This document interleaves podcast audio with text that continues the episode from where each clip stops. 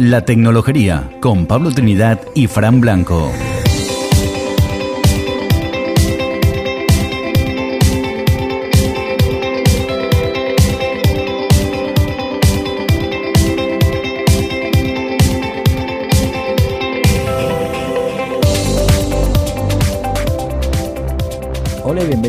Tecnología, un podcast en el que damos a conocer a empresas y personajes influyentes en el mundo de la tecnología y que están en nuestro entorno cercano. Os habla Pablo Trinidad y a mi lado se encuentra el grandísimo Fran Blanco. ¿Qué tal, Fran? Hola Pablo, ¿qué tal? ¿Cómo estamos? Pues nada, hoy nos hemos, nos hemos movido, nos hemos movido aquí no muy lejos. Sí, exactamente. Por lo menos no estamos en estudios centrales, ¿no? Como, Oh. como normalmente decimos, ¿no? Hemos ido a exteriores. Sí, a exteriores. Sí, Estamos sí. con la unidad móvil en Cartuja, en el espacio del cubo. Muy bien. ¿Y aquí ya? ¿Y qué, qué hace, se hace aquí? ¿Qué, qué- qué tenemos? Pues esto es un espacio de aceleración, dicen. Ah, Pero vamos un poco a... a pero vamos a ir tranquilitos, ¿verdad? Sí, sí, Menos mal. sí, sin, pa- sin sobrepasar los límites. Venga, perfecto. Pues, Va- vamos a ver qué es lo que nos tiene que contar, qué Venga. es esto de la aceleración y un poco a desmitificar el emprendimiento, o sea, llevamos siete temporadas ya haciendo, ¿no? esto nos gusta, esto, esto no es nuevo, pero oye, que está, Sí. está guay. Que no, no Cochino en un charco. Exactamente. Vámonos al charco. Venga. Venga.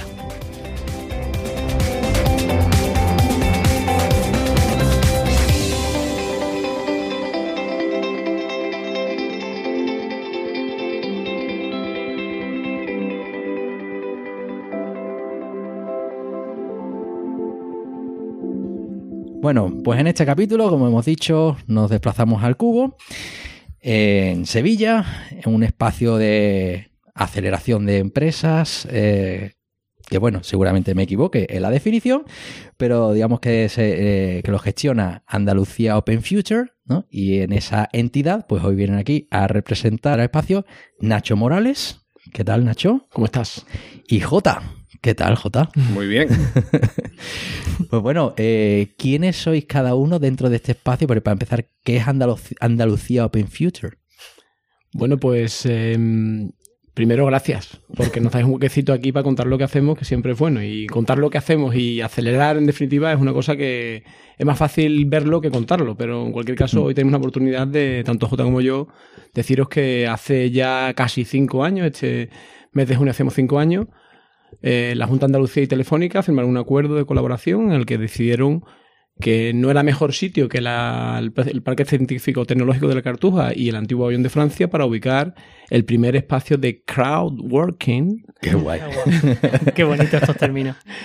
eh, de la iniciativa Open Future con el partner que en este caso es la Junta de Andalucía para empezar una andadura que era vamos a intentar acelerar startups de base tecnológica en Sevilla y de ahí después ya salieron nuestros hermanitos que después se han extendido en otras ciudades andaluzas, ¿no? La idea era muy sencilla, era ubicar un espacio donde se juntara todo el potencial que tienen estas dos entidades y aprovechar que nos constaba que había cierta iniciativa emprendedora mm, movidas por universidades, fundaciones públicas y privadas, la propia Junta de Andalucía, e intentar ver qué hueco podíamos cubrir, qué faltaba por, a- por aportar a esos emprendedores y luego hasta dónde los podíamos llevar, que era una cosa como que al principio nos daba hasta pánico, decir, oye, empezamos aquí, vamos a definir dónde empezamos y luego hasta dónde los podemos llevar, ¿no? A ver si J quiere completar No, un poco. no, yo, yo entro ahora, Eh. tranquilamente, que tenemos hueco. Eh, También hay que pensar en, en el año 2014, que cuando empezamos, es verdad que existían incubadoras y existe, por ejemplo, el concurso de la universidad, de las que salen ideas interesantes, pero cuando una compañía realmente quería un impulso y quería salir al mercado y multiplicar su facturación, la realidad era que o guardaba su idea en un cajón o se tenía que ir a Madrid, a Valencia o Barcelona, o si podía permitírselo, saltar a Estados Unidos, a Londres o a Berlín, ¿no? O sea, realmente eh, esa alternativa no existía. Y también era un, era un punto de inflexión importante, porque tampoco teníamos muy claro si las compañías iban a confiar en las entidades que estaban detrás, porque bueno, hace cuat- hace cinco años, pues claro, Telefónica y la Junta, eso de ahí no puede salir nada bueno, ¿no? Son dos nombres al final que pesan mucho, ¿no? Claro, eso huele a, a raro, claro. Sí. Sí, Ali- huele- alinear los objetivos de dos entidades tan grandes que a lo mejor uno está más pensando en un rédito quizás más... mm, Más de imagen, más casi. de imagen. Mm. Y otro quizás como una empresa privada buscando, bueno, ¿y sacaremos algo de rentabilidad de esto o no? Pues se antojaba un poco, cuanto menos, curioso. Aquí hubo gente que se postuló en la primera convocatoria más por pensar, yo no me quiero perder esta fiesta por si sale algo bueno. Y gente que hizo lo contrario, es decir, que no aplicó la primera edición porque no tenía muy claro si realmente le íbamos a poder ayudar. Sí, ade- además en esa época, yo ya lo conté en otros programas, ¿no? Eh, mm, yo creé una startup en 2013, antes de que vosotros estuvierais aquí, y acabamos en, en Bolt, un espacio que fue una absoluta ruina y el que hoy no voy a echar pestes, ¿no? No es políticamente correcto. no es políticamente correcto, ¿no? Eh, no tengo por qué serlo, pero, pero bueno, sí que estábamos huérfanos de, de alternativas. Entonces, en el momento en que aquello a nosotros no funcionó, no teníamos dónde ir, ¿no? Entonces, bueno, claro, en ese escenario en el que aquí de repente mm, en Andalucía parece que no se puede hacer nada bueno y todo hay que ir a Madrid, pues nos encontramos con un escenario que está cambiando mucho y ahora tenemos incluso empresas tecnológicas que están huyendo de las grandes capitales por el sobrecoste que supone en términos de personal, ¿no? Eso es muy cierto, eso es muy cierto. Apuntado Jota una cosa importante. Primero era un poco ver en la foto que existía en nuestro ecosistema, que en un principio no, quisimos ser ambiciosos en el sentido de cubrimos a lo mejor Sevilla y algo más de Andalucía Occidental. Es decir, que gente estaban actuando y hasta dónde llegaban. Entonces, lo primero era, pues decir, nos vamos a ubicar en empresas que ya han conceptualizado la idea y que lo que les está costando precisamente es lo que no encuentran en ningún espacio hoy día en Andalucía, que es un poco ese valle de la muerte que consiste en cómo consigo ese dichoso primer cliente de pago, ¿no? ¿Cómo me garantizo la facturación? Que en definitiva es un poco la, una de las principales requisitos de la supervivencia. Hicimos ese estudio, vimos que podíamos arrancar de ese punto de idea, pero ahora venía la parte más difícil. Ahora, crea una propuesta de valor para precisamente dar apoyo y acompañamiento limitado en el tiempo, que también es importante, para ah, que los equipos que se presenten pues tengan algo de lo que nosotros le podamos ofrecer como dos entidades diferentes, ¿no? Bien, entonces, ya yo creo que es bueno hacer un poco de didáctica, ¿no? Porque en esto, al final, bueno, la palabra emprendimiento está muy manida, Muy por usada. supuesto. Y, y ya está mal vista, según qué círculo, ¿no? Sí. Pero, pero bueno, hay una serie de palabras que más o menos se suelen utilizar y, y que responden a distintas fases por las que pasa alguien desde que se levanta un día y dice tengo una idea hasta que al final acaba facturando y viviendo de ello, ¿no? Hasta que se convierte en Dani, ¿no? y vende bien web. Eso es. Y se va y, y acaba vendiendo y haciendo un éxito, ¿no? que es la palabra que todo el mundo tiene el santo grial, ¿no? Entonces, en ese camino, digamos, ¿cuáles son las etapas y dónde os ubicáis más? ¿no? Porque se me ocurren palabras como incubación, Sí. aceleración y a partir de ahí como ya... Además, en este universo de palabras, al final llega un momento que todo el mundo utiliza todo de manera indistinta, ¿no? Sí.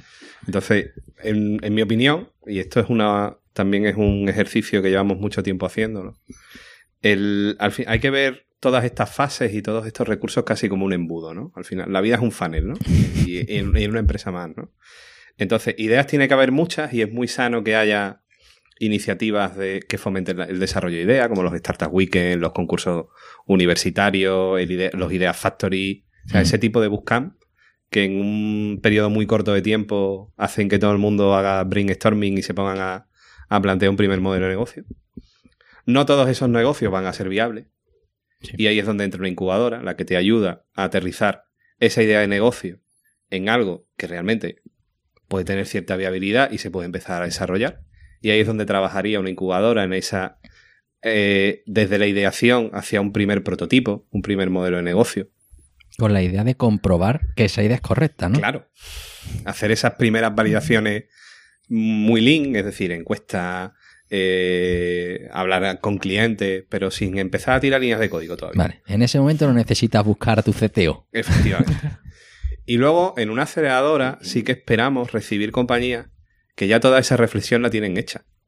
Entonces, lo que esperamos de ellos es que el lanzamiento comercial lo hagan contigo, es decir, que ya tienen un primer MVP o listo o casi terminado para que en la primera parte del programa lo puedan terminar, lo podamos lanzar a la calle.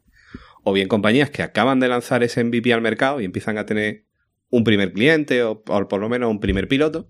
Y lo que quieren es que les ayudemos a disparar su, su facturación, ¿no? O sea que si tuviéramos en la cabeza pues el cash flow de una empresa, pues mientras que arrancas el negocio todo es palmar pasta, hasta, lleg- hasta que llega ese punto de inflexión que empieza a cambiar la curva y yo empiezo a tener mis primeros ingresos. Pues más o menos entre que llega el punto de inflexión y lo sobrepasamos, es el punto ideal en el que entraría una, una aceleradora. Y, hombre, atravesar ese desierto lo más rápido que podamos, sin morirnos por el camino. Vale. Que no es poco. ¿Y en cuánto tiempo? Pues en nuestro caso es un programa de, de 4 más 4 meses. Y además nunca decimos 8. Y esto es un mantra que arrastramos desde el, desde el 14. Porque hay una evaluación continuada. Cada dos semanas nos sentamos con las compañías. Y como están sentadas aquí con nosotros, pues prácticamente las vemos todos los días y les podemos preguntar. Pero es que en el cuarto mes hay una evaluación. Entonces, si vemos que la compañía aprovecha la oportunidad de estar aquí, y utilizo la palabra oportunidad porque luego, si miramos las solicitudes que recibimos y las compañías que entran, pues hemos tenido horquilla desde que ha entrado el 5% de lo que se ha presentado hasta que hasta fase en la que ha entrado un 25, un 30%. Entonces hay una obligación también con ese porcentaje de solicitudes que se quedan fuera, de que los que estén realmente se lo ocurren, ¿no? Mm. Nosotros un poco huimos de lo que llamamos las ocurrencias de negocio para trabajar con ideas de negocio con equipos comprometidos. Hay, hay casi dos preguntas que muchas veces nos vemos forzados a preguntar. Primero, hacerles ver que esto no es, esto no es jugar a emprender, sino que esto es dejarse la piel emprendiendo, ¿vale? Hay una segunda pregunta que es un poco que también es forzada y que la hacen muchos mentores en cuanto al equipo que tendrán te decir, oye, ¿cómo quiere que te trate? ¿Como un emprendedor o como un empresario? Porque si desde el principio lo empiezas a cambiar ese mindset de pensar que esto va de supervivencia, de ganar dinero o de pegar el pelotazo, si también puede ser un objetivo lícito, ¿vale? Mm. Y, y otra cosa que es la que tenemos mucha obsesión es un poco convencer desde el principio de que esto va de vender, de vender y de vender. Y eso se olvida en la mayoría de los equipos técnicos maravillosos o equipos muchas veces que la multidisciplinaridad no la aprendieron en el cole. Porque también nos pasa. Tampoco es fácil, Sí. ¿eh? Tampoco es fácil. Sí, te refieres a equipos, digamos, en las que todos tienen perfiles muy similares y por tanto se autoconvencen de que su idea es fantástica, pero ellos son los primeros clientes. Claro, y entonces la, la productitis al final, que es cuando tú juntas a un equipo de solo, solo desarrolladores o, o solo ingenieros, es que, claro, buscan siempre el producto perfecto. Esto, claro, esto yo lo compraría. Ya, Ya, pero si el problema es que, no, que lo compres tú. El problema es que lo compren 50.000 personas si queremos llegar a, a algún sitio, ¿no? Y luego decía Nacho lo de las ocurrencias porque, porque es verdad que muchas veces mm, analizamos ideas y, y propuestas donde nadie se ha parado a pensar si va a poder vivir o no va a poder vivir del negocio. Es decir, está genial un negocio de un margen súper estrecho si tienes un volumen como Airbnb. Claro. Pero si tú resulta que tu tamaño de mercado pues son 1.500 clientes, pues un negocio que a lo mejor va a tener dos transacciones al mes y te va a dejar 50 céntimos, pues que a lo mejor no es un buen negocio. Y por cierto, ¿qué tasa de, de éxito suele tener eh, las, eh, las startups que están por aquí por, por Andalucía Open Feature? Define éxito, ¿no? Bien. Pero bueno, Bien, y parece que se ha escuchado otros programas. ¿eh? no, no, pero, pero a ver, porque además es algo que, que te encuentras mucho, ¿no? Pero es real, el 80% de las compañías termina el programa y sigue funcionando, ¿no? Que es una de las métricas que solemos mirar, ¿no? ¿Y cuántos cierran al año? Cerrar al año. Bueno, lo miramos casi por convocatoria. Es decir, Sí. Vamos a ver, nosotros, nosotros somos conscientes de que esta es una batalla que la libran muchos y se quedan en el camino unos pocos. Y nosotros, no es que forcemos, pero efectivamente en el mes 4 se producen abandonos. En la rutina esta de medirles cada dos semanas no es una costumbre que traigamos muy, muy en el ADN a nivel universitario, incluso a nivel profesional. Nos vemos con muchos em- equipos que incluso tenemos que recordar lo que es un objetivo. Sí. Y parece absurdo, pero eso de medible, alcanzable, cuantificable, acotado en el tiempo. acotado en el tiempo, o sea, cosas que son obvias, pero que mm, difícilmente pueden llegar a la palabra métrica como una cosa que pueden- realmente pueden un poco interiorizarla en su negocio, ¿vale? Entonces, hay caídas, sí. Eh, éxito. Cuando hablamos de éxito y buscamos tasa de supervivencia transcurridos dos, tres años de la salida, que ya lo podemos contar porque llevamos cinco, Mm. pues lógicamente las empresas que quedan son empresas que han hecho los deberes, donde nosotros hemos puesto nuestro granito de arena y que al final, pues hay algunas empresas que tienen un nombre en su sector, que están viviendo de lo que empezaron a hacer aquí y que al final, pues a nosotros nos enorgullece de que en lo que pudimos contribuir a que pensasen como empresario, creasen un buen equipo y que encontrasen su nicho de mercado o su mercado para que de alguna forma lo desarrollasen con ese producto o con varias líneas de productos, pues se está produciendo. Muchas veces habla de porcentaje, es decir, Estamos mejor que la media que nacional. Pues mira, eso consuela, pues mira, consuela, pero realmente no es lo que estamos buscando. Nosotros, no. sinceramente, estamos buscando un programa donde consigamos que el andaluz emprendedor que sea nativo, o sea, que sea andaluz, andaluz o que venga a Andalucía a emprender de base tecnológica, cree una empresa de base tecnológica en Andalucía, genere empleo, genere riqueza y que no tenga que pensar en irse a otro sitio. Y afortunadamente este programa puede hablar de casos de éxito desde la primera convocatoria que a día de hoy todavía siguen existiendo. Y ahí están los cover managers, están los psychers, están los... Eh, ¿Qué más no está? De la, bueno, Easy to See. Y si de tú la segunda. sí, y si tú sí de la segunda. Ah, Tenemos nuestra empresa mm, de bandera como es Mission Box, también pasó por aquí. Pero con que- 1.200 empleados en nómina. No está mal. O sea, que Hombre, te ya, quiero decir- ya con eso casi renta, ¿eh?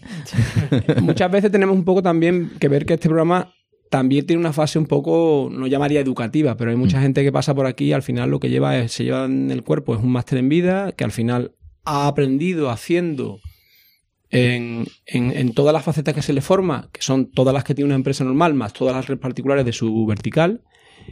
Y como decimos muchas veces, la pena es que el 80% de las empresas que pasan por este y por todos los programas de aceleración mueren porque la parte empresarial no la tienen en consideración. Hmm. Y es importante no, lo siguiente. Y esa es la parte que nosotros quizás tenemos cada día más, nos, nos, nos volvamos chocazo a la pared diciendo, oye, tenemos que seguir reforzando, que haya un buen equipo, que esté saneado el equipo, que aprendan a vender, que tengan una buena estructura del modelo de negocio, que tengan bien hechos sus números. Bueno, y de Machine Learning y de blockchain cuando hablamos, dice, bueno, eso primero. Eso, Vamos a ya- dejarlo, eso ya vendrá, ya- ya pero llegará. eso ya lo trae de que te calle, ¿no? Eso para el CTO. Pero que parece Sí. una habilidad, pero es que es que es, una, es casi el ABC y el sentido común que hay en las aceleradoras. ¿eh? Sí, además que, que bueno, yo como responsable de emprendimiento de, de la escuela de informática, pues sí que mm, estoy con mi mantra es el- la palabra emprendimiento hay que separarla en dos. Una cosa es la creación de empresas y otra es el desarrollo de determinadas habilidades que te, a- que te pueden ayudar y además son más transversales en el sentido que te puede valer para mejorar tu empleabilidad. Y puedes ir a cualquier lado con esas habilidades que se le presupone a un emprendedor. Pero la creación de empresas, si tú no sabes, tienes que aprender, pero además juntarte con gente que sepa de eso. Claro. Y a mí cuando me dice, no, venga, te voy a enseñar a montar una empresa, no, no me enseñes. Yo necesito saberlo y juntarme con alguien que sepa toda la parte administrativa y demás y estar un poco como enterado de esa parte, pero cederle el paso a los expertos. Y ahí es donde entra el tema de los equipos multidisciplinares también, ¿no? Hmm. Que está tan de moda ahora, ¿no? Pero... De pero moda, pero realmente es un factor que incluso los inversores miran. Sí, sí. No, pero que, que esa redefinición o reinterpretar la palabra emprendimiento que ha sido tan mal usada, sobre todo por políticos, ¿no? Que se repite, repite, queremos emprendedores y al final dice, no, no, tú, un emprendedor tiene muchas acepciones, pero no es, no es necesariamente el que crea la empresa. No, no tiene por qué. Nosotros en, un- en un principio también eh, venimos de una época donde parecía que las, las aceleradoras que estaban creando casi un poco se batían entre ellas en quién daba más la, la bolsa económica final más cuantiosa. Y nosotros nacimos con las handicap de que aquí no iba a haber darse dinero. Y eso, lógicamente, nos miraban y nos decían, oye, pero vosotros entonces... ¿No dais pasta? ¿No dais pasta? Y pues no está concebido con ese programa. Y eso un poco pe- nos hacía pensar si al final íbamos a generar un caldo de, empre- de emprendedores que al final atrayese incluso a, la- a los propios inversores que acudiesen a este espacio para buscar esas ideas en fase en Sevilla, que, que es donde trabajamos, que tuvieran el atractivo para que ellos de alguna forma apostasen por esas ideas. ¿no? Y así empezamos. Hoy día al final seguimos sin dar dinero en contante y sonante, pero la inversión que hace, se hace en cada una de las startups con las horas que imputamos de mentorización, eh, lo que es darle este espacio, lo que es un poco darle todo el acompañamiento de las dos instituciones y demás, cuando lo cuantificamos en algún tipo de factura informativa, salen cifras que dices tú, oye, al final estás vendiendo en ocho meses si duran y si resisten casi 20 o 30 mil euros. O sea que una, son cifras interesantes. ¿eh? Sí. Entonces, hay un poco también, porque estáis en una fase en la que se supone que le queréis dar continuidad a esos proyectos y hacéis todo lo posible porque despeguen, en cierta forma. Eh, hay otros mecanismos, además, en España, para dar ese salto también a nivel económico, en, tema de, de inversión, ¿no? Entonces, aquí además apareciendo el nombre de Telefónica, eh, seguro que a más de uno le viene el nombre de Guaira, por ejemplo, ¿no? Hmm. ¿Cómo engancha eso? ¿O engancha de alguna forma o es absolutamente accidental el que alguien acabe financiado por Guaira o invertido por Guaira? Nosotros tenemos, en la vida que llevamos del espacio del cubo, solo tenemos dos empresas invertidas por Guaira. Y curiosamente fueron de las primeras ediciones.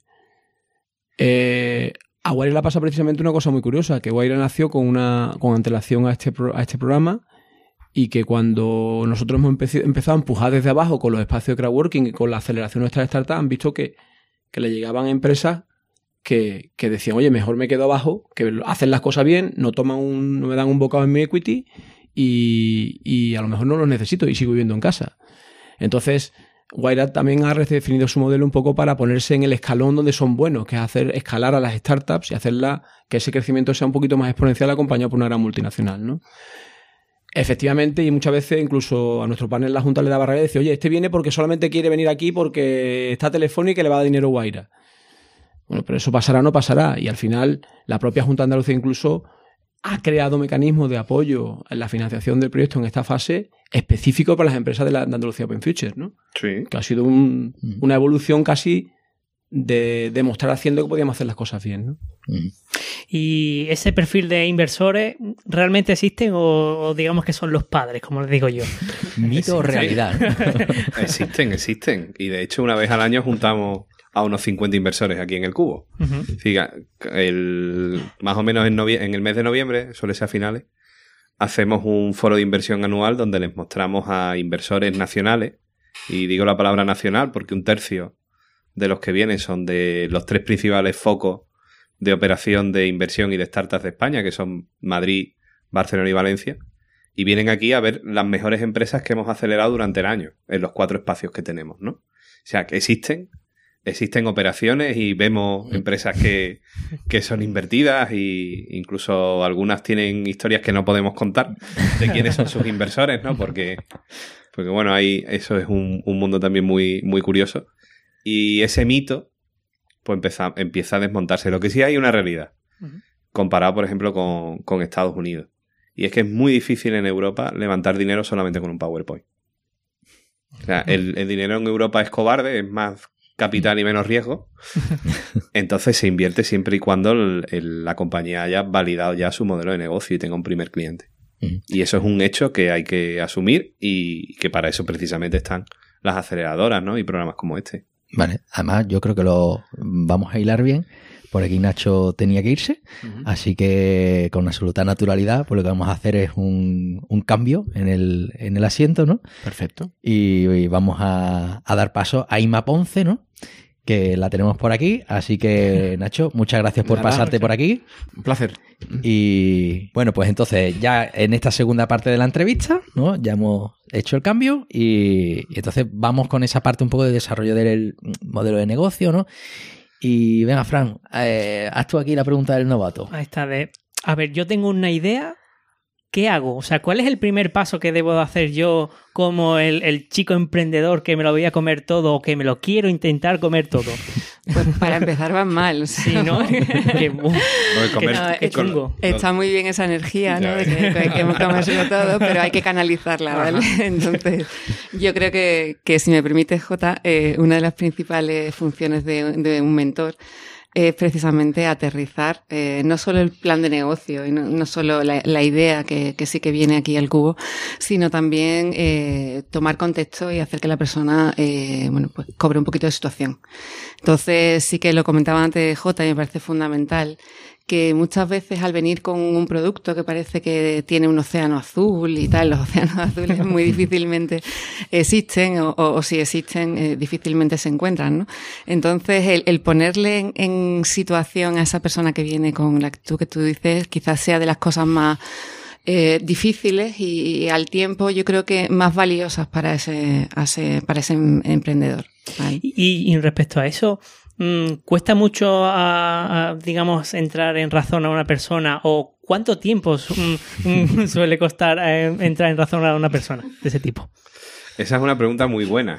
Porque, claro, a- y aparte que nos genera muchos debates a veces, porque, a ver, si no quieres escuchar a nadie y realmente llevas mal las críticas, no aguantas el FIPA, no te vengas a una aceleradora ni a una incubadora. O sea, quédate en tu cuarto. Te van a decir cosas feas y bon- bonitas y feas. Claro, o sea, realmente la, la función de, de un mentor y, y de un programa como este no es decirte, guay, todo lo que me estás contando es perfecto, ¿no? Es ayudarte a, a- a potenciar lo que es correcto y, y lo que parece que el mercado demanda y desmontarte lo que por la experiencia que tiene el equipo entero de mentores o lo que, y los indicadores que nos puede dar tu propio negocio, decirte, mira, que esto no, no va a ningún lado, esto lo cambia, o en vez de comerte el mundo te va como una pared. Lo que pasa que, bueno, antes de que se coma la pared, nuestra misión es ofrecer caminos, ¿no? O sea, yo... El camino a la salida. Lo que sí, eh, yo creo que es importante las expectativas, ¿no? En, en- en el sentido de que eh, la palabra mentor yo creo que es un poco como de castellano antiguo, ¿no? Eh, es como, sí, parece que la persona que me va a iluminar, que me va a llevar de la manita, que... No, o sea, no, no pretendemos que sea eso, ¿verdad, Jota? Sino todo lo contrario. O sea, yo lo, asimil- lo asimilaría más a, a un Sherpa, ¿no? Eh, tú dices, oye, me voy al Himalaya, me voy a gastar los ahorros de mi vida, tengo un objetivo concreto, quiero subir a- a- al pico que sea, ¿no? De la cordillera. Y, y bueno, pues como el que lo ha hecho un montón de veces es el Sherpa, pues yo contrato sus servicios. En este caso no nos contratan, en este caso estamos aquí, bueno, pues con, por- con una vocación muy grande, ¿no? Eh, Realmente ahí la labor del Sherpa es decirte, oye, mira, dependiendo de tu nivel, dependiendo de las mil variables que influyen, del tiempo, de la climatología, de la altitud, de cómo están las condiciones, etcétera, etcétera, pues yo te digo que eh, tú vienes con la intención de la cara norte y yo prefiero subir por la sur, ¿vale? O sea, es que, mm, bueno, pero que al final si va a subir por la norte, no sé, que, que, obviamente el, en el caso del Sherpa aquí a lo mejor no aplica, ¿no? Si se va a desnucar, pues obviamente ese Sherpa no subirá con él. Pero de alguna manera nuestra misión es eso, alumbrarles el camino eh, del- de los dos, tres caminos a lo mejor que puedan tener en la cabeza, con uno muy, muy determinado y muy, eh, bueno, pues de inicio el camino que ellos quieren seguir, decirle, oye, espérate, vamos a ofrecerte otras alternativas y te voy a intentar decir, en mi opinión y con mi experiencia, los pros y los contras o lo que te vas a encontrar en cada una de ellas. Porque respecto a los caminos que, que has comentado, mm, ¿viene normalmente el emprendedor bien enfocado en sus caminos? O, o normalmente, bueno, o vienen con varios, o con uno solo y voy por aquí, o, o- o bueno, ¿cómo- Sí, ¿qué es lo normal? Sigue dando opciones. Ah, venga, yo te voy a dar opciones a, a ver qué cuela si cuela alguna. No, pero es verdad que en el caso del cubo llevamos más de 70 empresas encima, con lo cual puedes seguir dando casuísticas que, que siguen encajando en el retrato robot, ¿no? O sea, también depende mucho de la experiencia del equipo.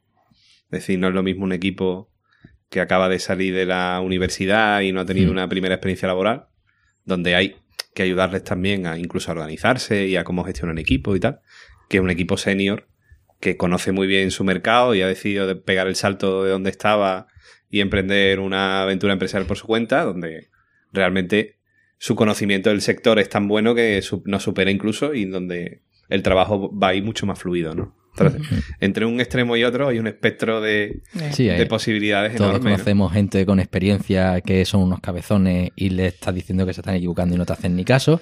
Entonces llega un momento que tú dices, ¿para qué estás aquí?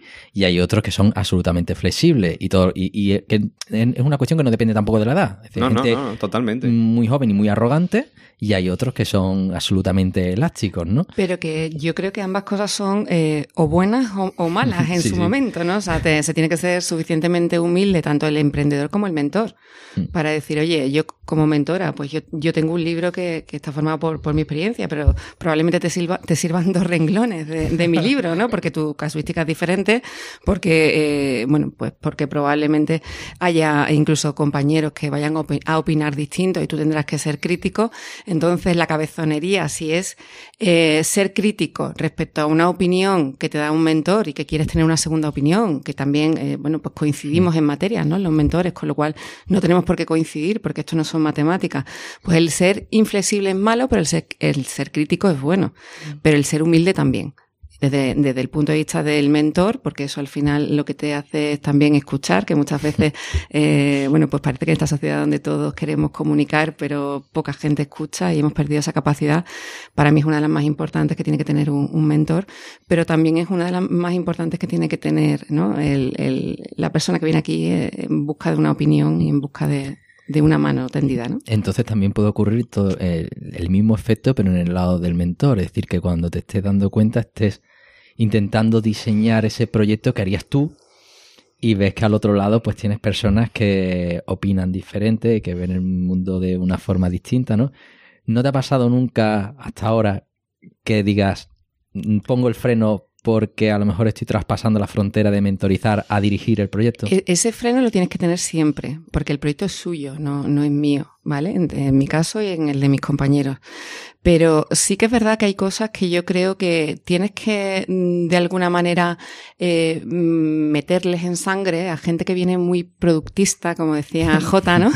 y que, y que, bueno, pues no es malo. Yo no le voy a vender mi modelo de negocio o el que yo haría, pero sí le voy a vender algo que es absolutamente importantísimo eh, para que incorporen a su manera de diseñar su modelo de negocio, que es que partan del cliente. O sea, yo siempre hablo de una persona que a mí me dejó marcada y que utilizo siempre en mentorías y en, en mi vida eh, profesional, que es Hostel Warler, ¿no? Que era un tío que decía que le duele al cliente, que le voy a dar una pildorita para quitarle el dolor.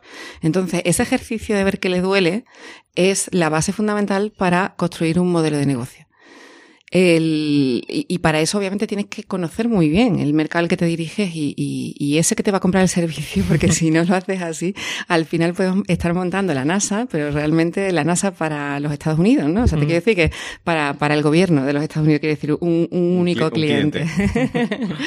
Entonces, bueno, pues eh, eso sí, o sea, ahí sí que creo que hay fronteras y, si realmente quieres que te ayude a montar un modelo de negocio, vamos a partir de donde hay que partir. Eh, y muchas veces nos pasa que tenemos que hacerlo al revés, ¿no? Tenemos el producto que parece que, oye, que satisface una necesidad, pero vamos a realmente estresar si existe esa necesidad.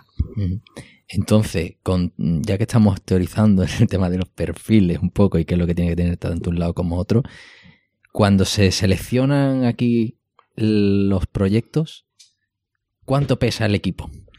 El equipo tiene más peso que el negocio. Pero por una razón muy sencilla, porque entendemos que un modelo de negocio se puede arreglar durante los ocho meses y un equipo es muy difícil de arreglar. Digo, no, no, lo digo en serio. Es decir, un equipo que en la entrevista percibimos que se lleva mal, o es un equipo de pegote. Es decir, que se han buscado para dos o tres de relleno para cumplir el cupo de equipo mínimo que pedimos. Que, ¿Qué no. cuál es, por cierto? Pues pedimos dos personas, en un equipo de al menos tres personas donde dos estén full time.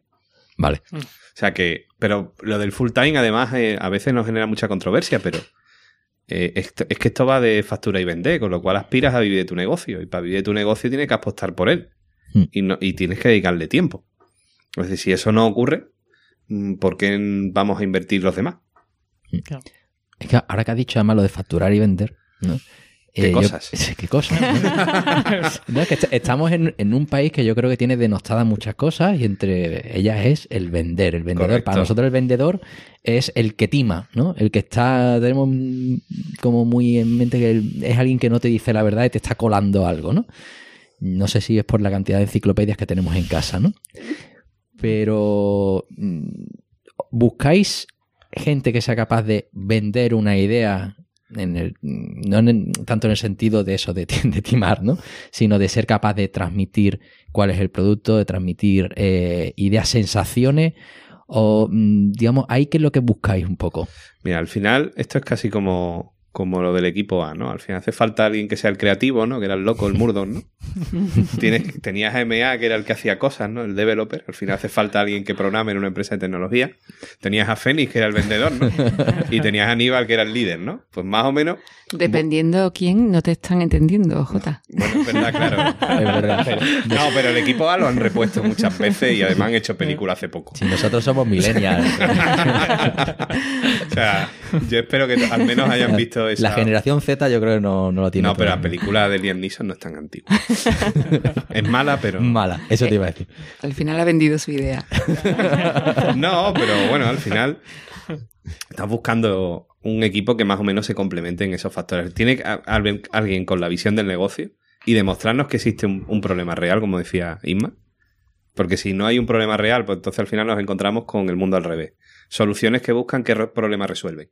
Y esto va de buscar un, identificar un problema que se convierta en oportunidad de negocio y hacer un producto o un servicio que sea capaz de resolverlo de manera escalable, repetible y que podamos ganar dinero, ¿no?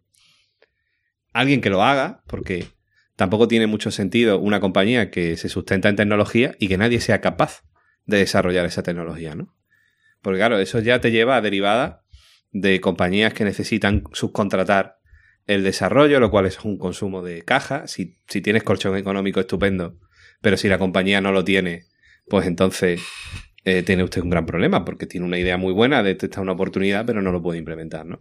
De hecho, y, lo, y lo peor, no lo puedes derivar. O sea, al final el método Lean Startup es texto, mm, reseteo, texto, reseteo. Y si es verdad que si lo hace fuera, pues cuesta más caro. Claro, y, y un inversor no entra en una compañía donde el- el- la entrada del dinero sabe que va a salir directamente para subcontratar, ¿no? Entonces, todos esos factores lo tienes que tener en cuenta a la hora de elegir. Entonces, mira, esta, esta pregunta yo creo que puede ser difícil de responder. Imagínate que, que tiene a, eh, a Florentino, ¿no? El del Real Madrid ahí detrás y te dice, monta tu equipo A. Monta tu equipo A, venga, tengo talonario. venga. Pues mira, Sí. precisamente a Florentino lo de los equipos A no, yo no soy futbolero, ¿eh? pero, pero leo la prensa, ¿no? Y no parece que, lo- que los equipos A le funcionen bien, ¿no? Porque al final hay una parte humana detrás. Es decir, esto no va de contrato un Cristiano Ronaldo a talonario, un Bale a talonario y ya no me sé más jugadores del Madrid. sino va también de relaciones humanas. Al final son gente que se tiene que aguantar. Y aguantarse en lo bueno y en lo malo. Entonces, un equipo pues tiene sus días que está en el barro y eh, se le cae abajo un proyecto o una, o una venta no sale. Y, eh, y ahí en el barro es donde se ve si ese equipo luego va a poder remontar o no, porque es donde salen las tensiones, los objetivos, si realmente estaban alineados o no, si la empresa, o, o bueno, si creían en su proyecto o el proyecto era el trampolín para otra cosa, que también lo, lo vivimos una vez donde una compañía de tres socios y parecía que todo estaba, todo estaba perfecto hasta que llegó un momento de bache y para uno de los socios la empresa era un trampolín para irse a otro país. Y claro, ninguno de sus socios lo sabía. y el, el equipo se desmoronó, ¿no? Entonces, no solamente es un equipo ideal por, por perfil, sino much- hay una carga muy importante de, De De- relaciones de personales. relación. Y de uno- cohesión, sí. y uno de los momentos clave también pasa cuando sacamos el a- a- encima de la mesa si han hecho o no han hecho el pacto de socios, por ejemplo. O sea, si han tenido esa conversación complicada de, venga, nos llevamos bien. Vamos a intentar marcar una regla del juego por si hay un día en que nos llevamos mal. Hmm. Y cuando y esa conversación complicada, que en nuestra cultura parece que evitamos tener siempre, ahí a veces saltan equipos. Y eh, compañías que entraron con cuatro personas o tres personas, pues después de haber tenido esa conversación complicada, pues acaban siendo dos. Pero oye, son los dos que están 100% comprometidos y, al- y comparten la misma visión de- del proyecto. Y eso a veces es muy complicado verlo en la fase de selección.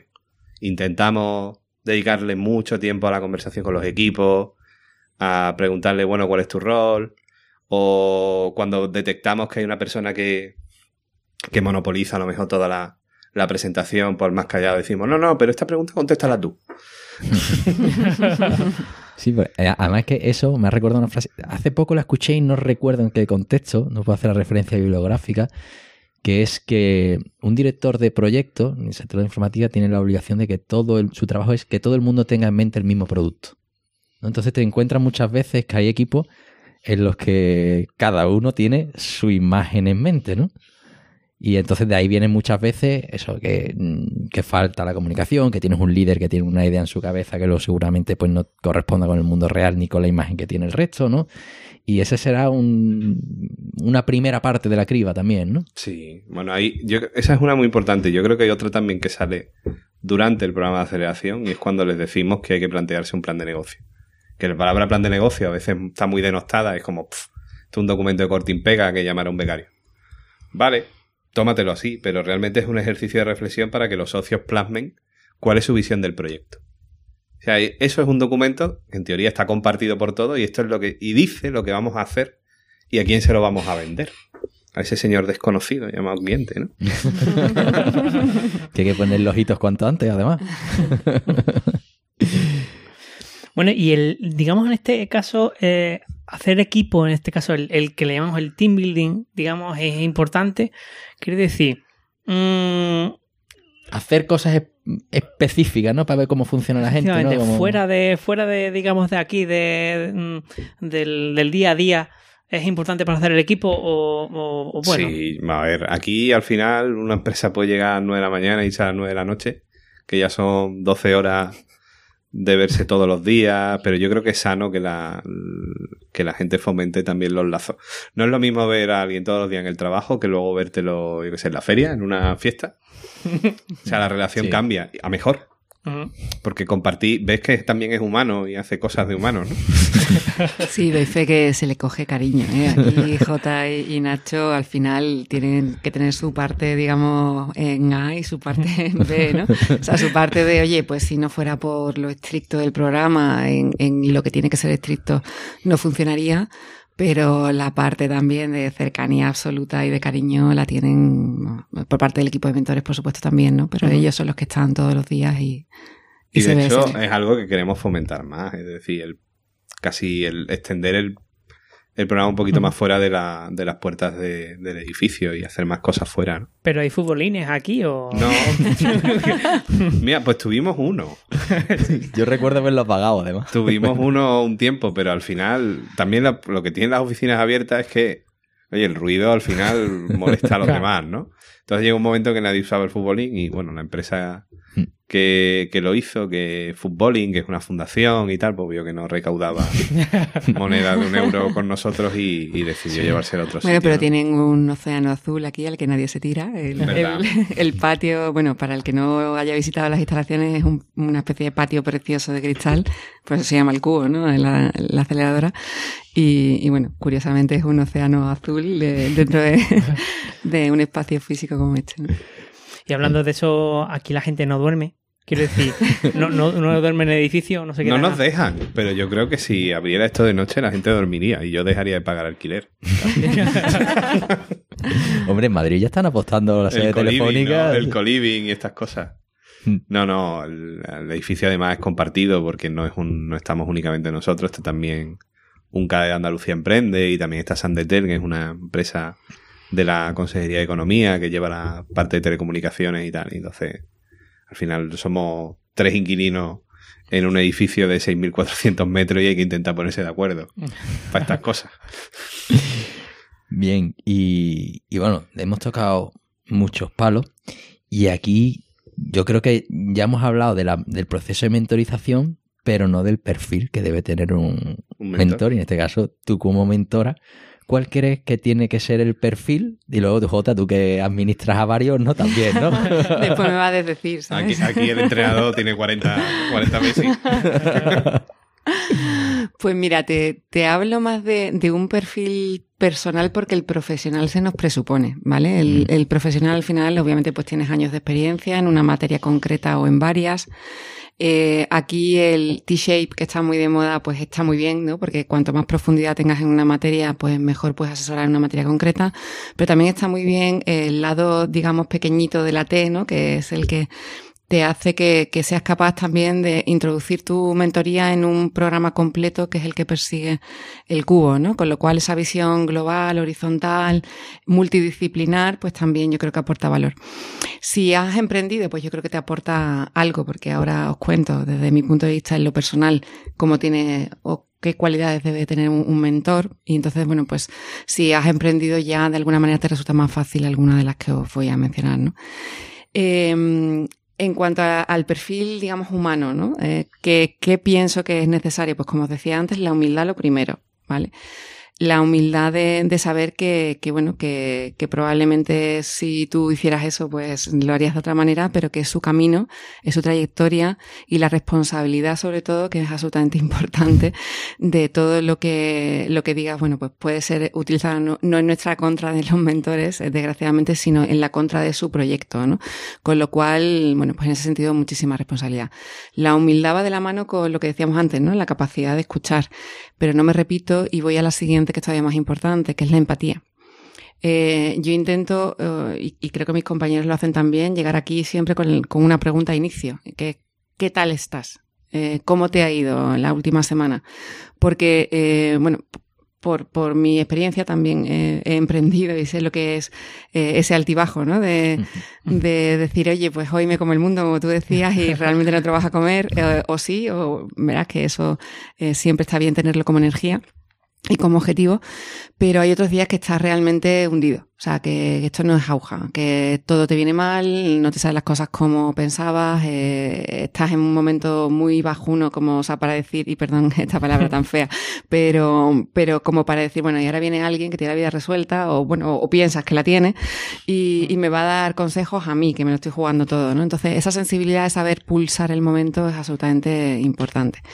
Y después yo creo que por ende, o sea, si, si, si te pones en su pellejo, el tener eh, ese punto, ¿no? De, de saber mm, motivarle, pero no con, con, promesas vanas, sino de alguna manera con decir, oye, eh, estás está cegado, estás en un momento en el que no, no ves la luz por este camino, no te preocupes, vamos a buscar otro, si es que hay más. Y saber arrojarle esa luz en, en ese camino, ¿no? Esas son las capacidades que, bajo mi punto de vista, bueno, pues deberíamos reunir un poco. Sí, no, yo no tengo un poco, no tengo mucho más que, añadirle. Yo creo que hay un factor también que, pesa y lo que pasa que a veces no, no se dice demasiado, ¿no? Que el, también el de la generosidad, es decir, uno, alguien colabora con este programa no, no precisamente porque se quiera hacer rico o porque aspire a un pelotazo, ¿no? Es porque realmente quiere dedicar tiempo a ayudar a otras compañías, ¿no? Yo creo que ese factor es muy importante. Sí, sobre todo porque, bueno, que nadie piense que de aquí sacamos ningún tipo de provecho. Eh, hay un decálogo de mentores, ¿verdad, Jota? Que, que, bueno, que simplemente pone, pone coto a lo que ninguno tenemos intención, pero que sí está regulado, está, eh, por si acaso, bueno, pues eh, nunca eh, es malo regular las cosas. Y, y, bueno, pues sí que es verdad que, que venimos un poco por, por, vocación, que son muy bonitos, ¿no? Mm. Muy bien, pues yo creo que esta parte, esta sección de, de mentoría, pues nos hemos llevado unas cuantas palas de conocimiento. Y, y, ahora, como esto va por fases, esta, esta entrevista, ahora vamos a, a, ver la versión de alguien que está dentro. Del cliente. Del, eso es, de vuestro cliente. El cliente de la aceleradora. Exacto. Y en este caso, pues tenemos a Carol Marín, ¿verdad? Que se va a sentar. Ahora tenemos aquí un pequeño corte para publicidad. bueno, pues ya estamos en la tercera parte del, del, programa de hoy, ¿no? En la que tenemos aquí a, a Carol, eh, que nos va a contar un poco, pues como beneficiaria o víctima de este programa de aceleración, ¿no? Pues eh, a qué te dedicas actualmente, porque todos sabemos que las ideas pueden ir y venir y pivotar, ¿no? Uh -huh. Y, pero un poco por conocerte, ¿cuál es, eh, ¿a qué te dedicas? Actualmente, bueno, pues otras cosas, ¿no? Pero actualmente soy la CEO de, de Citify Mobility, que, que, como tú bien has dicho, ha tenido numerosos pivotajes y cambios, yo creo que cada 15 días, se va cambiando, no cada 15 días, ¿no? Pero sí es verdad que, que es una montaña rusa. Entonces, ahora mismo nos dedicamos al mundo de la movilidad. Eh, desde Citify Mobility hemos identificado eh, varias, toda la problemática que la ciudad, sobre todo las grandes ciudades tienen a nivel de tráfico, congestión, emisiones de CO2, eh, falta de recursos de movilidad, etcétera. Y nosotros hemos creado varias apps, entre ellas Citify, que es carpooling, eh, que lo que hacemos es poner, es una plataforma que pone en contacto a pasajeros con conductores para compartir trayectos dentro de la ciudad. Nos hacemos mm. llamar el BlaBlaCar de la ciudad. Por otro lado, tenemos una aplicación que se llama All in One, que es eh, toda la movilidad en tu mano. Y lo que hemos detectado es eh, ese vocablo que tanto se dice, ¿no? El pain del usuario que tiene que eh, que quiere utilizar distintos tipos de, de interproveedores de movilidad, como puede ser un motosharing, un patinete o, o incluso el transporte público o el transporte privado y tiene que estar constantemente bajándose aplicaciones diferentes y estar intercambiando, ¿no? Nosotros la aglutinamos, es decir, democratizamos la movilidad para estar todo en una y que el usuario solamente con un registro pueda tener acceso a toda la movilidad con tres variables. Eh, por tiempo, mm. por economía, es decir, por más o, más, más o menos caro y por emisiones de CO2. Okay. Y te da esa información. Qué bien. Pues, sí, yo creo más o menos ya nos sí. ubicamos en el, en el universo, ¿no? Yo creo que es importante ¿Cuál era la idea inicial? Esa es buena pregunta.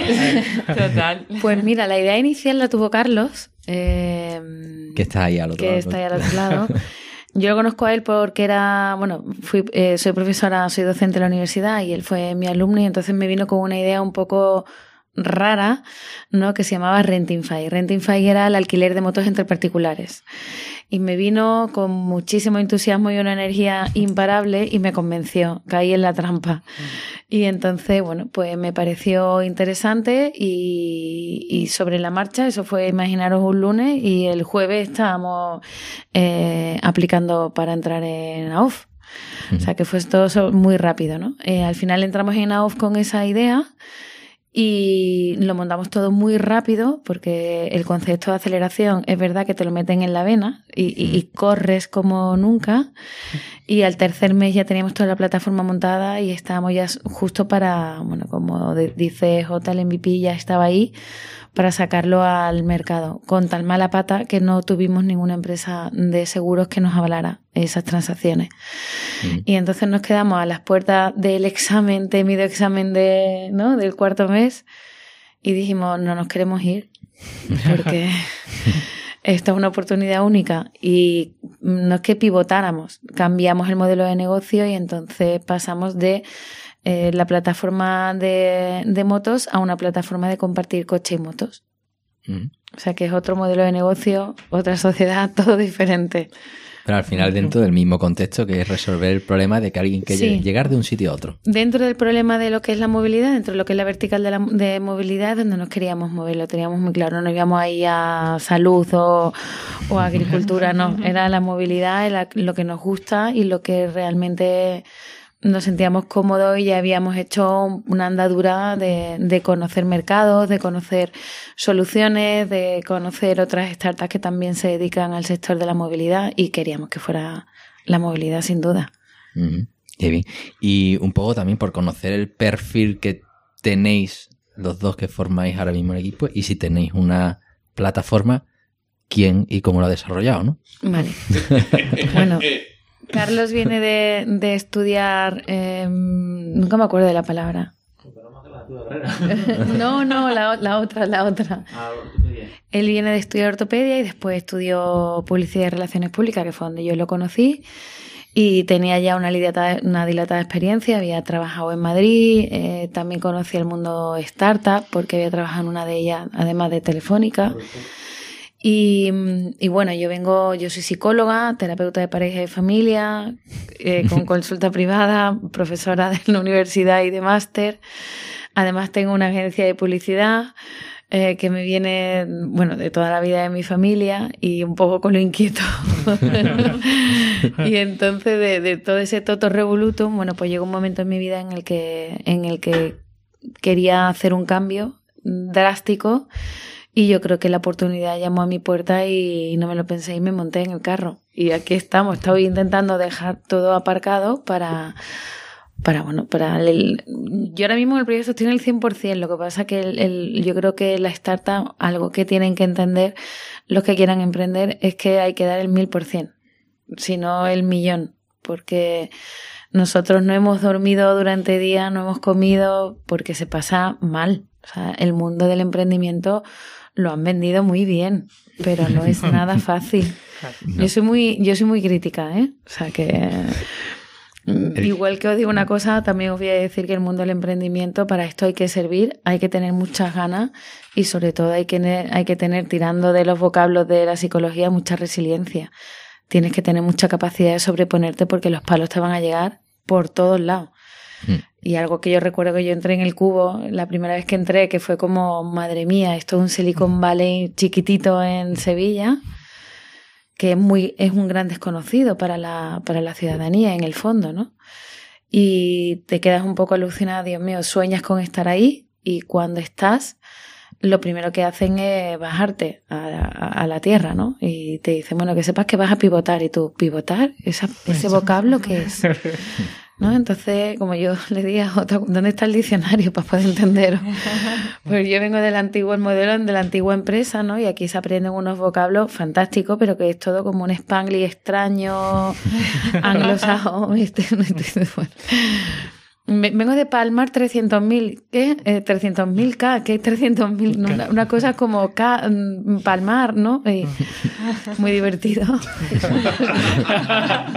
sobre todo lo de palmar dinero. O sea, que lo pierdes, sobre todo. Palmar Bueno. el dinero de otros, eso sí es divertido. Sobre no. todo porque J es muy crítico, ¿no? En, en la formación continua, ¿no? Y yo también, mm, se habla mucho de los mentores, que no le quito ningún tipo de mérito porque, imaginaros, ¿no? Yo soy de, tengo tatuado a OFF aquí y ya no me lo voy a quitar en la vida, ¿no? Oye, AOF es Andalucía Open Future. Sí. sí, Sí. pero no lo hemos dicho claro, antes. pa- pa- para nosotros es muy largo, entonces acabamos Claro. siglas. Es que tenéis que entregar un diccionario el, Total, total. el día que entras por la puerta, ¿no? Pues sí, aquí será por vocablo. Ya es que nosotros normalmente tenemos esa, siempre desmitificamos, antes por ejemplo dijiste MVP, ¿no? Que ya eso sí. forma parte del decorado, ¿no? No- es el mejor jugador de un partido de baloncesto, sino No. un producto mínimo viable, ¿no? Y cosas así que, que vamos. sí. Claro, cuando entras el primer día, ¿no? Y en el primer peer review, lo primero que te dice mi querido Álvaro Pareja, que al principio suele decir tú, este señor, ¿quién es? O sea, suele, no- tú sabes, ¿no? Pero después es lo mejor que te puede tocar. Y es Álvaro Pareja cuando te dice, mm, bueno, mm, necesito un funnel para ver cuál es el deadline del MVP. ¿No?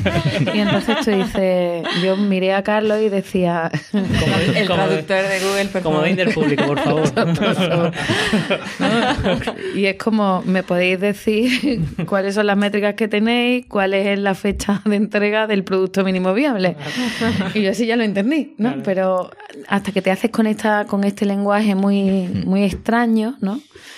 Eh, cuesta. Al principio, el primer mes de aterrizaje cuesta porque tienes que conocer a los mentores. Hay con mentores que, que encajas y hay mentores con los que no encajas, pero porque somos seres humanos. Y eso yo creo que, que los mentores juegan un gran papel, pero para mí el papel también que nunca se reconoce son los gerentes de, de, de este proyecto, J y Nacho, ¿no? Que para mí yo lo llamo mis padres. Porque yo he llorado en el hombro de Nacho, he llorado en el hombro de Jota, me he tirado los pelos, ¿no? Y entonces había momentos en que yo le decía a Jota, ¿me tiro al foso o, o no me tiro? ¿Qué hago? ¿En, dónde, ¿En qué punto estamos, no? Y entonces esas 20 minutos de sarcasmo y de risa que Jota te dice, pues yo que si quieres te pongo en la plataforma y directamente Marín te tira y, y una menos, ¿no? Y eso Qué fama tengo. no, pero esos 20 minutos eh, no tienen por qué darlos, ¿no? Y, y, y eso hace mucha... AOF es una familia, yo siempre lo digo, que... Pero esto es como todo, como las lentejas, quien quiere las toma y quien no las deja. Y yo he visto compañeros y startups que no han querido entrar en ese juego y ha habido startups que hemos eh, absorbido el, mm, todo, hasta la última gota que nos han dado mentores, eh, gente que ha pasado por el cubo, eh, invitados que dan charla, todo. Yo, nosotros éramos de los que estábamos aquí, Acora abre a las 7, Acora se cierra a las 9, ¿no? Y, y tenemos anécdotas miles, ¿no? Del portero a las 9 menos 10. Chicos, y nos quedan 10 minutos, nos quedan 10 minutos. Y el hombre decía, tío, que llevas 14 horas aquí, ¿no? Iros ya. ¿no? Entonces, mm, hay 10.000 cosas que contar aquí, pero yo creo que lo más importante, y yo creo que lo han recalcado ellos tres, que es la actitud con la que se entra. Si tú no tienes una actitud humilde en la que entiendes que hay un elenco de profesionales espectacular que vienen a enseñarte y ayudarte a crecer como persona, a crecer tu proyecto y hacerlo lo mejor posible para que tú el día de mañana cuando salgas de aquí tengas una empresa viable en el mercado, si eso no lo entiendes, este no es tu sitio. Oye, ¿y cómo es un día normal en el cubo? ¿Cómo es un día? Cada uno diferente. ¿no? Bueno, mira, yo he trabajado muchos años en, en, en, en salud mental. Ya, ya lo has dicho todo, ya aquí puedes cortar. No, ¿eh? eh, y salud mental era más predecible, con lo impredecible que es, ¿no? Un, un- un esquizoide o algo así, pues muy impredecible, ¿no? Yo llegaba aquí, yo soy, además siempre lo digo, yo soy como muy germana, tengo, además mis orígenes son ingleses, soy como muy, ¿no? muy dogmática, ¿no? Todo, dos más dos, cuatro, no me mováis, yo me hago mi esquemita, ¿no? Y, y Carlos es eh, todo creatividad pura, genialidad, una mente privilegiada, ¿no? Y en ese tándem tan perfecto, claro, yo llegaba y se me había movido eh, un ápice de lo que yo le tenía que entregar a Álvaro o a cualquier mentor, ¿no? Y decía, no, un momento, es que dentro de una hora tenemos mentorización, no me podéis cambiar ahora mismo el modelo de negocio. Y era porque han tomado un café, porque ha venido uno de los mentores y han dicho, oye, ¿qué tal si hacemos, y si metemos una cosa aquí? Y yo decía, no, Dios mío, no, no puede ser, ¿no? Y iba, JJ, por Dios, no puede ser esto, ¿no? J, tranquila, tranquila, Carolina, no pasa nada. Una nueva idea, puede ser un nuevo mercado. ¿Qué coño, mercado? No. Entonces, bueno, cada día es una aventura y aprendes a gestionarlo, a conocer a todos los equipos. Yo mm, teníamos unos equipos alrededor que yo me iba, por ejemplo, a, a los colegas de co-hosting, ¿no? Y yo le decía, oye, vosotros esto, como, como ellos son súper, ¿no? Súper alemanes. alemanes, claro, yo me sentía como pez en el agua, ¿no? Y me sentaba con Alejandro y le decía, Alejandro, yo no puedo más. Y dice, ya, ya, ya te veo, ya te veo. Entonces a lo mejor me iba a la otra, ¿no? Que era un poco más loco. Y me decía, bueno, Carolina, toma, tómate una almendrita y cálmate, ¿no? Entonces se hace mucha familia y cuando hay que firmar el pacto de socio, pues hablas con todos y te dicen, oye, ¿cuál es tu pacto de socio? ¿Cómo lo habéis hecho? ¿Habéis tenido problemas? ¿No habéis-?". Aprendes mucho de un subsistema, ¿no? Que se, que se crea dentro del cubo, donde realmente entre las startups y los propios mentores, pues nos vamos pasando información, nos vamos ayudando. Yo que, por ejemplo, pues soy más de marketing, pues muchas startups me han preguntado, oye, ¿tú cómo ves este logo? ¿Pondrías este dossier así? Y les echábamos una mano cuando teníamos tiempo libre, en fin. Se hace un ecosistema muy interesante que hay startups que lo, lo valoran y viven y, y aportan y suman, y hay startups que van a lo suyo, que no se quieren relacionar. Por eso digo que la actitud, creo, y la semilla que realmente, o el objetivo que realmente AUF dice es compartamos todo y, y- y sumemos entre todos, ¿no? Ujú. Bien. Y, y bueno, ya más o menos, después de ese día a día, ahora, en términos de negocio, Hmm. ¿tenéis ya un cliente? Sí, nosotros sí, Bien. afortunadamente. Bien. Sí. ¿Y cómo de distinto es el cliente con respecto a ese cliente inicial e ideal que teníais el primer día? Se parece como un huevo a una castaña. Pero a que lo quieres más. Lo adoro. O sea, yo a mi cliente, o sea, le hago la ola y le pongo una alfombra roja y le llevo rositas. No tengo ningún tipo de problema. Lo adoro. Ha sido el primer cliente que ha validado nuestro modelo de negocio. El día que se firmó el contrato, imagínate. eh, no es que se hiciera una fiesta, es que, mm, no sé, yo lloraba. Y, y yo creo que vas con mucho miedo porque es un modelo de negocio que en ese momento mm, no controlas al 100%, pero claro, desde aquí el respaldo que te da aquí la seguridad de decir, oye, que si hay algo que no entiende a nivel legal, mentor de legal, a nivel de marketing, mentor de marketing, a nivel de negocio, mentor de, a nivel de general, Jota, ¿qué hacemos? ¿Cómo no? O sea, todo. Cada uno tiene un poquito una pinceladita para esa, ¿no? Es- esa visión que vaya muy empaquetada, muy segura y al final eh, vienes de esas reuniones con el cliente, lo cuentas y tú dices, ¿cómo te ha ido? Y están todos además con una cara de, de, de, de- de felicidad, de cómo te ha ido, cuéntanos cómo lo podemos mejorar. Son ellos, o sea, nos- nosotros vamos a ellos, pero es que son ellos los que nos llaman y nos dicen, oye, que me he enterado que tuviste la reunión, oye, cuéntame, cuéntame, ¿y qué ha pasado? ¿Y se ha firmado el contrato bien? Y tú ves esos ojos que brillan de la alegría de que tu negocio, que es tuyo, pero ellos lo sienten como suyo, desde la distancia y el respeto que, que están entrenados, ¿no? Bien. Y si no hubieras acudido a un programa de aceleración, ¿tú crees que ahora mismo con ese proyecto que Carlos te propuso, Hmm. eh, digamos, cuánto tiempo crees que hubiera pasado hasta que lo hubierais cagado. Sinceramente, no, yo ahora mismo estaría en el área de salud mental, lo tengo claro. O sea, no. ¿Pero como usuario o prestando servicio? Como- prestando servicio. Por... No, es, es imposible. Yo creo que una de las cosas que yo, me- yo a nivel personal, y creo que Carlos también, cuando tienes una idea, eh, sueñas mucho, te mete- tienes muchas ideas muy erróneas de un Silicon Valley, un Facebook, un Google, un tal, ¿no? Y además quieres que vas a ser el mañana. O sea, lo tienes Sí. claro, ¿no?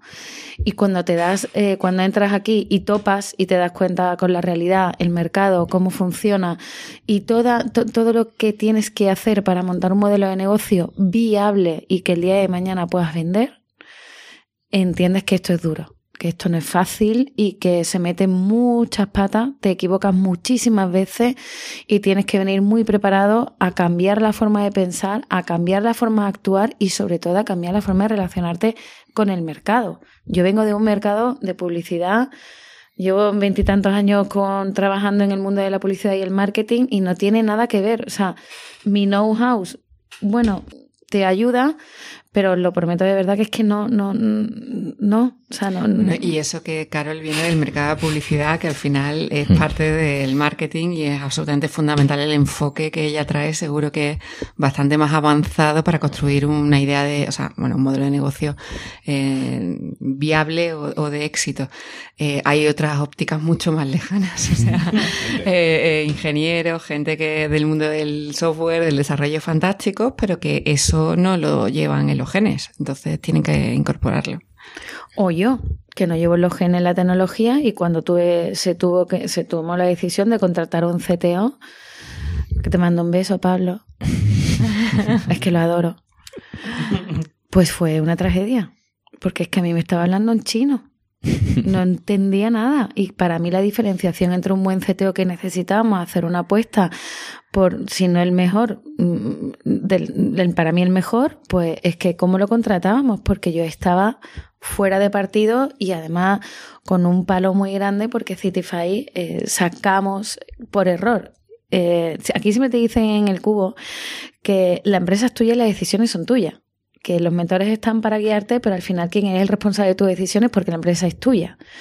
Y nosotros, pues hicimos ese gesto de la decisión es mía, no escuchamos que el CTO es lo primero que se tiene que meter dentro de la cocina y lo subcontratamos con tan mala pata que nos salió mal y, nos engañaron. Entonces, después de ese palo que nos dejó cao, eh, volver a retomar y decir, venga, vamos a coger fuerza y ahora vamos a pedir un crédito al banco y vamos a contratar un CTO, costó.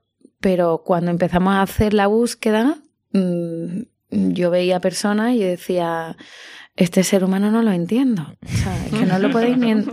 os lo digo. Y yo incorporar la tecnología ha sido para mí un hándicap y ha sido la mejor decisión que yo creo que nuestra empresa se ha tomado desde hace meses. Vamos. Ha sido fan- maravilloso. O sea que cuesta. Bueno, aquí lleváis poco tiempo.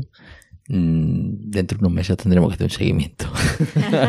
Bueno, nosotros ya, hemos, nosotros ya hemos salido. Nosotros ya somos Ah. alumni. Ah. Nosotros hemos pasado por los ocho meses y, y además les rogamos un poquito más de tiempo ahí llorando mucho, mucho y demostrando muchísimos datos y muchísimas métricas.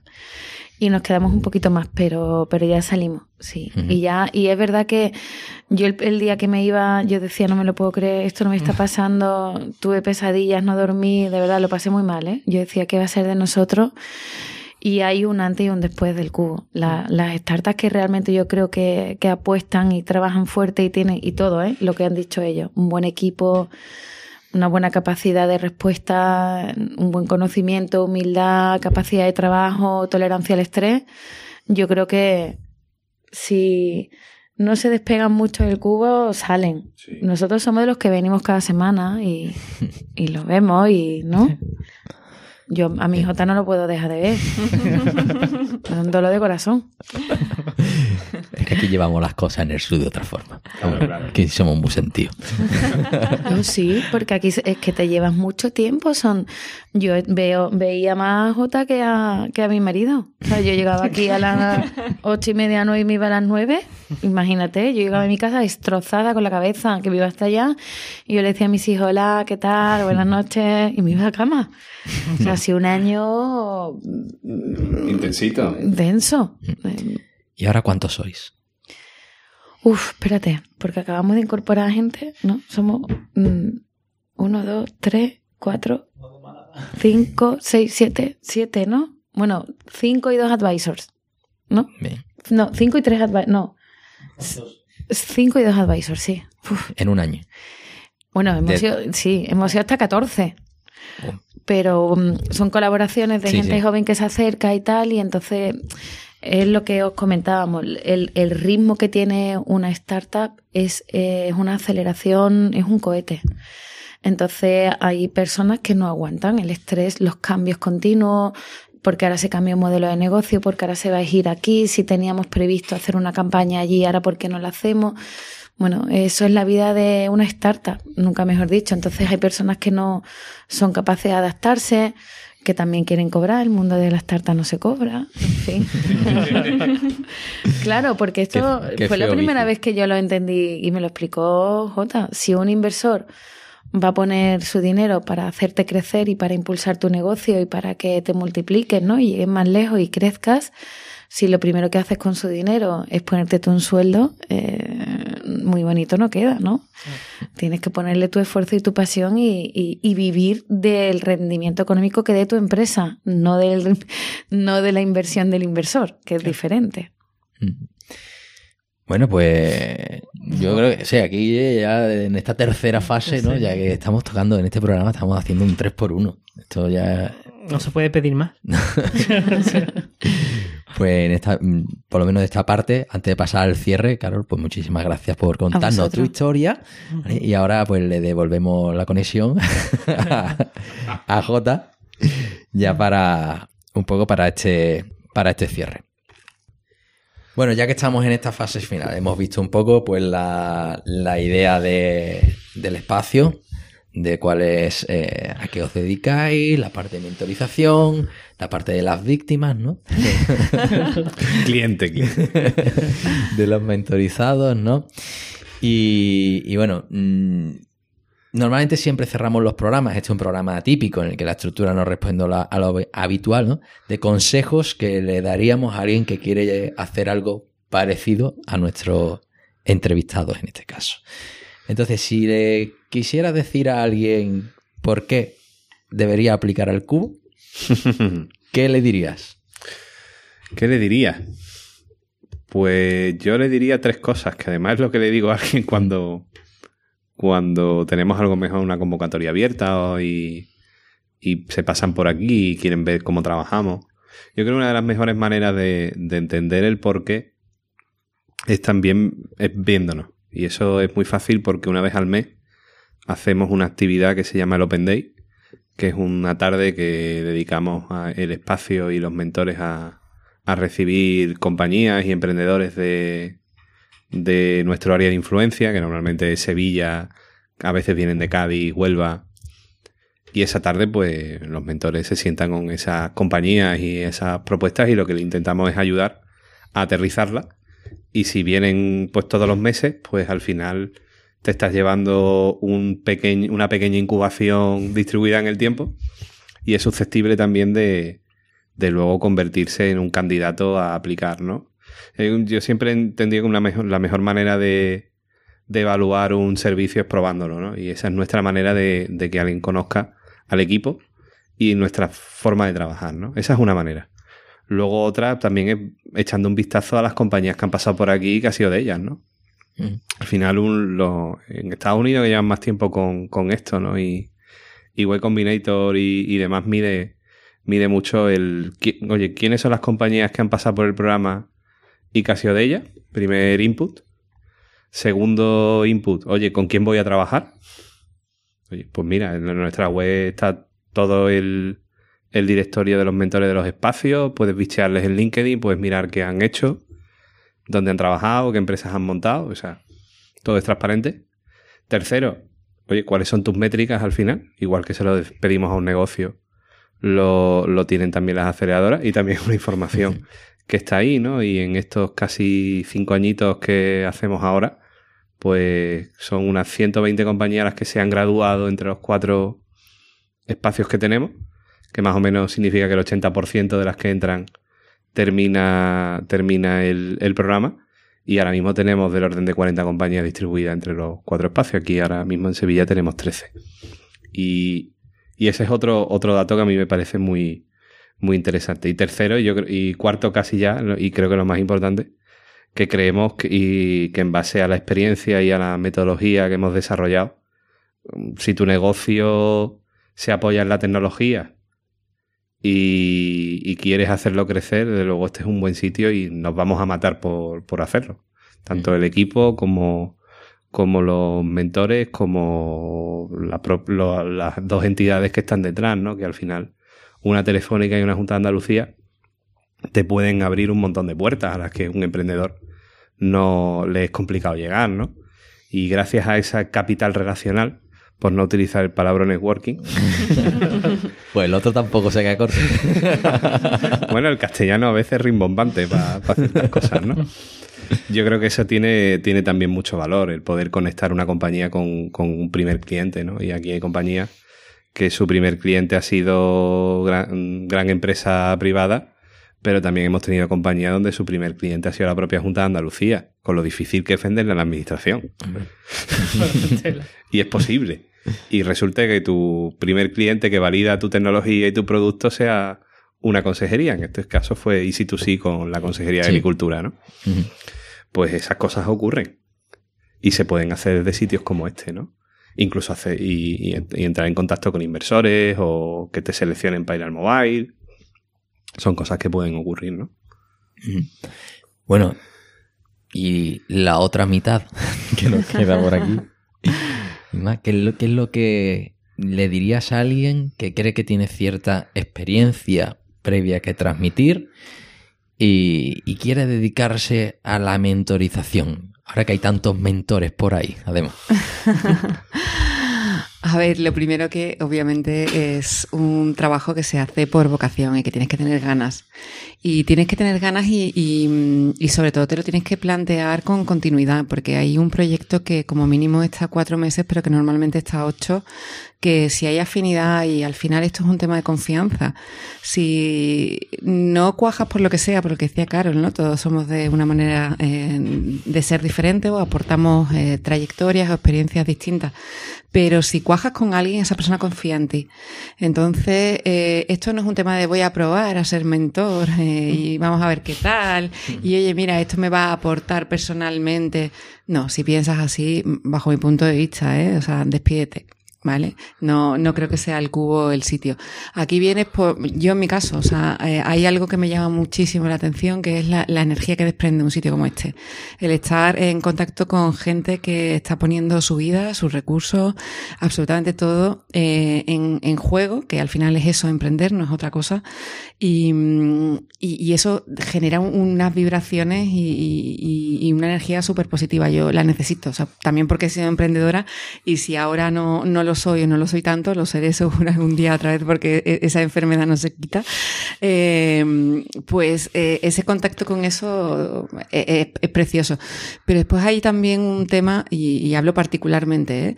que es contribuir. Yo hay algo que, que bueno, pues que no me, creo que no me lo quito de mi cabeza ningún día de mi vida desde que soy adulta mayor y pienso en estas cosas, ¿vale? Que es incidir en el tejido empresarial de, de, nuestra ciudad, en, de nuestra comunidad de Andalucía. Pero porque pienso y creo firmemente que aquí hay toda la materia prima del mundo, está concentrada aquí y, y, no nos damos cuenta porque realmente no visibilizamos lo que hacemos, no visibilizamos ese, ese, ese, talento.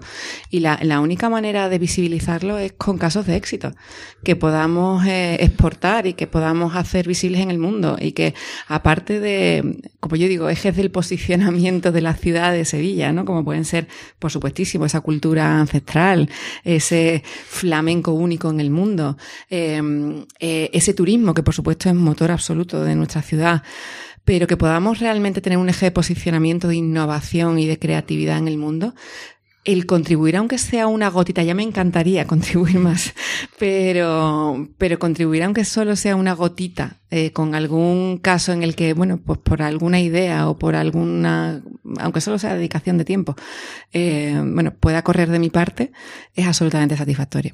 Ujú. La verdad que ahí has dicho una cosa que a día de hoy, pues estamos este mes, estamos como en la picota, Sevilla, ¿no? Eh, esto, bueno, lo puedes escuchar dentro de un año, pero el- los hechos están ahí encima, ¿no? Bitnami lo ha adquirido VMware, Geográfica lo ha comprado.